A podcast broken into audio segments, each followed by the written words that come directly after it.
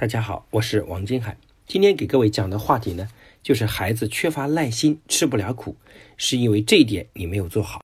作为家长，我们觉得现在的孩子呢，至少比我们那时候要幸福很多。所以，当我们经济条件好了之后，我们尽量多给孩子买玩具，希望从小给他提供充沛的资源，让他去多感受、多触摸，开发智力，拓宽思维。但是我们经常发现，孩子老是想着买新玩具，不给他买呢，他就不开心。关键是，他现有的很多玩具都没有认真玩过，他好像很难专注的去玩某一个玩具，不管有多新鲜、多有趣，总是摆弄几次呢，就丢在一旁，不再碰了。还有呢，也同样表现在在日常的做事上，孩子也缺乏耐心。只要做的事儿有点难度，做起来有点卡壳，就立马去寻求帮助，要么干脆就放弃。又比如兴趣爱好倒也挺多，什么都愿意学一学，可是，一旦要吃点苦头，遇到瓶颈期，他也不愿意花力气扛一扛。所以总结起来呢，就是越来越多的孩子现在已经不能吃苦了。我们说的吃苦呢，不是要逆转时代，不是在有洗衣机的时代。还依然要亲手洗衣服，我们永远也回不到那个物质贫乏的时代了。但是我讲的吃苦呢，主要是精神的两个方面：专注力和意志力。现在的孩子越来越不能承受专注、坚持带来的乏味之苦和孤独之苦。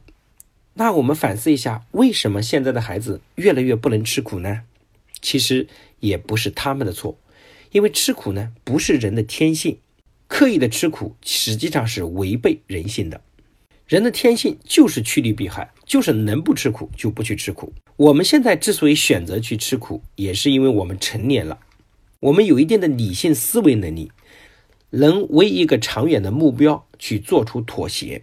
但是孩子呢，一般都是注重当下，无论是他的自我意识还是他的认知能力呢，都没有发育到可以看十步甚至是百步之后的能力。所以，让一个孩子主动自愿的吃苦，其实有点难度。那很多父母说，为什么我们小时候就很能吃苦呢？其实呢，我们不是因为小时候能吃苦，而是现在我们看起来很苦的事儿，当时我们并没有觉得很苦。比如说，当时父母给我们买一本《十万个为什么》，我们反反复复的看都不觉得枯燥。但是换成现在的孩子，他会觉得跟动画片相比，反复看一本书又枯燥又乏味，不是很苦吗？所以苦是相对的。当他们拥有了新奇有趣的玩具，看书就成了吃苦；当他们有了精彩的动画片，玩具也变成了吃苦。如果再去迪士尼去感受一下超强和刺激的感觉，那么连看动画片也变成了吃苦了。在心理学里面，其实是我们拔高了孩子的阈值。比如说，当年我们没有肉吃的时候啊，我们就觉得哪天要能吃上一顿肉就是特别美好的。但是当你尝尽了山珍海味之后呢，普通的肉就食之无味了。对一个孩子来说，在他个人能力无法获得那么多资源的时候，提供了给他太多的资源，那么就过早的拔高了他的阈值。所以，儿童的心理专家说呢，过早的提高了孩子的阈值，就会导致这种低阈值水平才能引起的内在驱动力过早的丧失掉。就比如说，一个爸爸为了让孩子更自信，直接大学毕业给他买一个。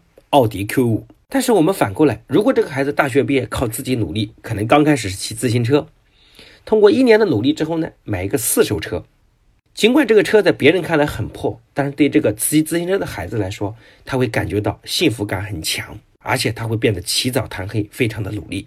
再过两年之后，他可能用自己赚来的钱呢，买一个十几万的新车，感觉幸福感也很强，他也为之奋斗和努力。然后再过两年，买个三十万的车，最后。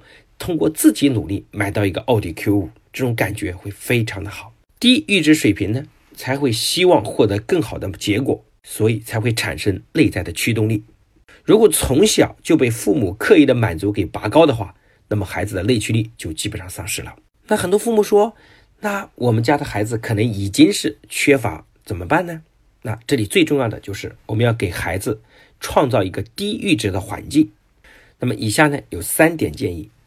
第一点建议呢，就是提供适量的物质满足，避免孩子有过度的选择。心理学家巴里施瓦茨做过一个实验，将孩子随机分成两组来画画，那么第一组孩子呢，要从三支笔中选出一支来画，而第二组孩子则要从二十四支笔中选出一支。实验的结果是，第二组孩子画的呢，比第一组孩子要糟糕很多。过多的物质选择呢，分散了孩子注意力，反而不能享受专注带来的快乐。所以各位父母，对于孩子的玩具、衣服、鞋、文具等等，都要遵守多则惑，少则明的原则，要简洁简单，这样让孩子更专注的投入探索。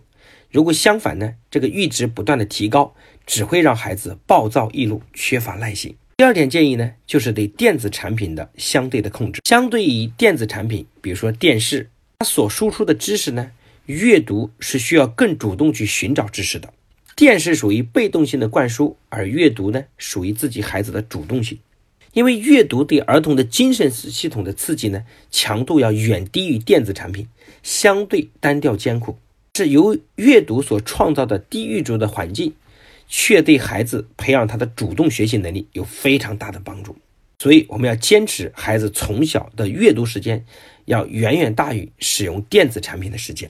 各位父母千万不要偷懒，用电子保姆的形式让父母自己获得一时的解脱，其实留下了很大的隐患。第三点建议就是我们讲的延迟满足，让孩子足够的珍惜。关于这一点呢，在我们一百讲里面已经第三次提出来了。我今天发现很多父母走入一个教育的误区。就是他们到各地寻求各种各样的帮助，来帮助他的孩子。他们幼儿园就走关系，小学也攀关系，初中也去攀附各种关系，就来帮助他的孩子。但是你看看他的孩子本身，一副蛮不在乎的样子。所以各位父母，如果你调整方向，不是让外界的一切更容易让孩子得到，而是培养孩子内心的主动性、这种渴望度、这种对别人的珍惜度和敬畏。节省大量的教育时间和教育的投入。那我在线下课的时候啊，很多父母带着孩子来说，很多父母带着孩子来说，让我跟他去签名，我都会跟孩子说加油干，等你进步了，我就给你签名。有些父母可能当时表情还还不开心，我想跟父母讲，任何东西只有得到了，其实就不太珍惜了。人在得不到的过程中，其实要努力得到的过程是最有幸福感的。所以提醒各位父母呢，不能过早的。让孩子得到很多荣誉和光环。